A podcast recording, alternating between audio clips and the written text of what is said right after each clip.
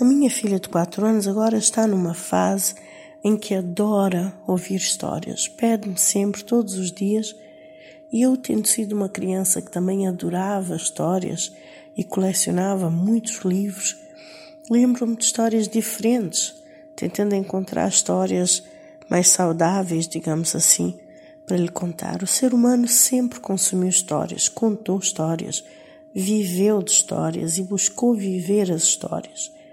A arte, das mais variadas maneiras, recriou-as uma e outra vez, traçando fantasias e factos nos mais variados elementos e meios, desde a voz à escultura. Proporcionou uma, um escape, uma imersão na história, na fantasia contada, na peça narrada.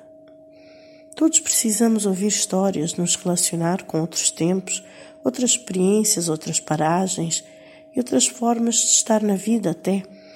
Até o falar de vida de gente, esse simples falar de vida de gente, pode ser na verdade essa ânsia de vivenciar outras vidas que não a nossa, sempre em busca de um escape também e uma vontade de conhecer mais, de até aprender, porque aprendemos também com as histórias o comportamento, também se dá a socialização através da contação de histórias.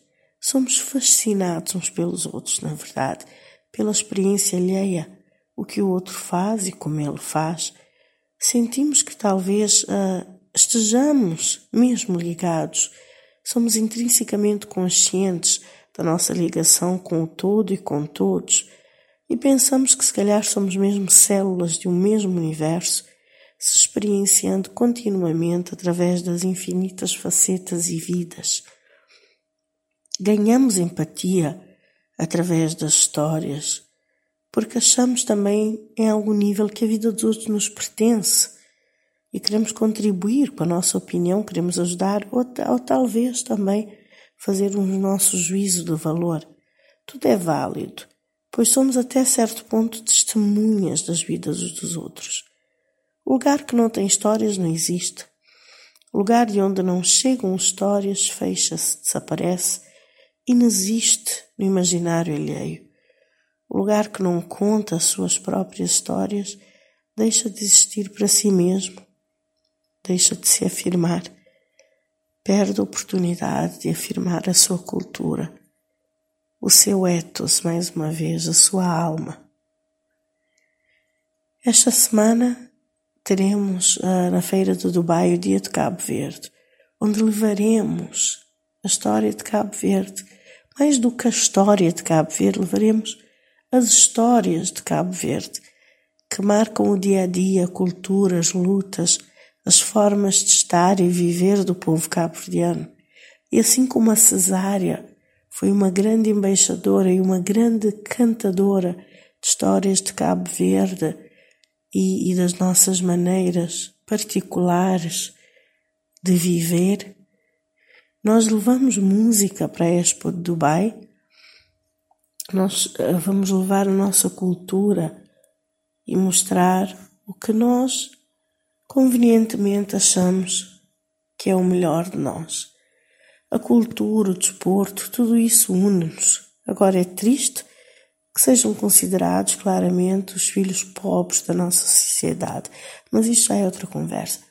Hoje eu quero falar na importância da arte justamente para passar as nossas histórias, para promover o país, para promover o que se busca no país, que são as vivências, a autenticidade.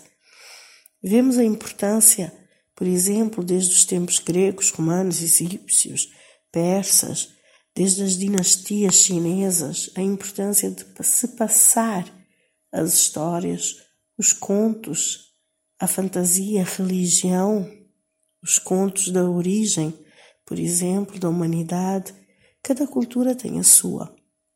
E nós conhecemos, respeitamos a cultura se sabemos sobre ela, se conhecemos as suas, as suas histórias. A comida também conta estas histórias. E vemos cada vez mais como o cinema americano, hoje em dia Bollywood, Nollywood, leva estas histórias, promove o país e percebemos o encanto de uh, uma Netflix, por exemplo, vemos o sucesso destes negócios de streaming, porque através dos filmes, das mais variadas culturas, estamos, na verdade, a ter algum momento de imersão e de contacto com aquele povo, aquela cultura.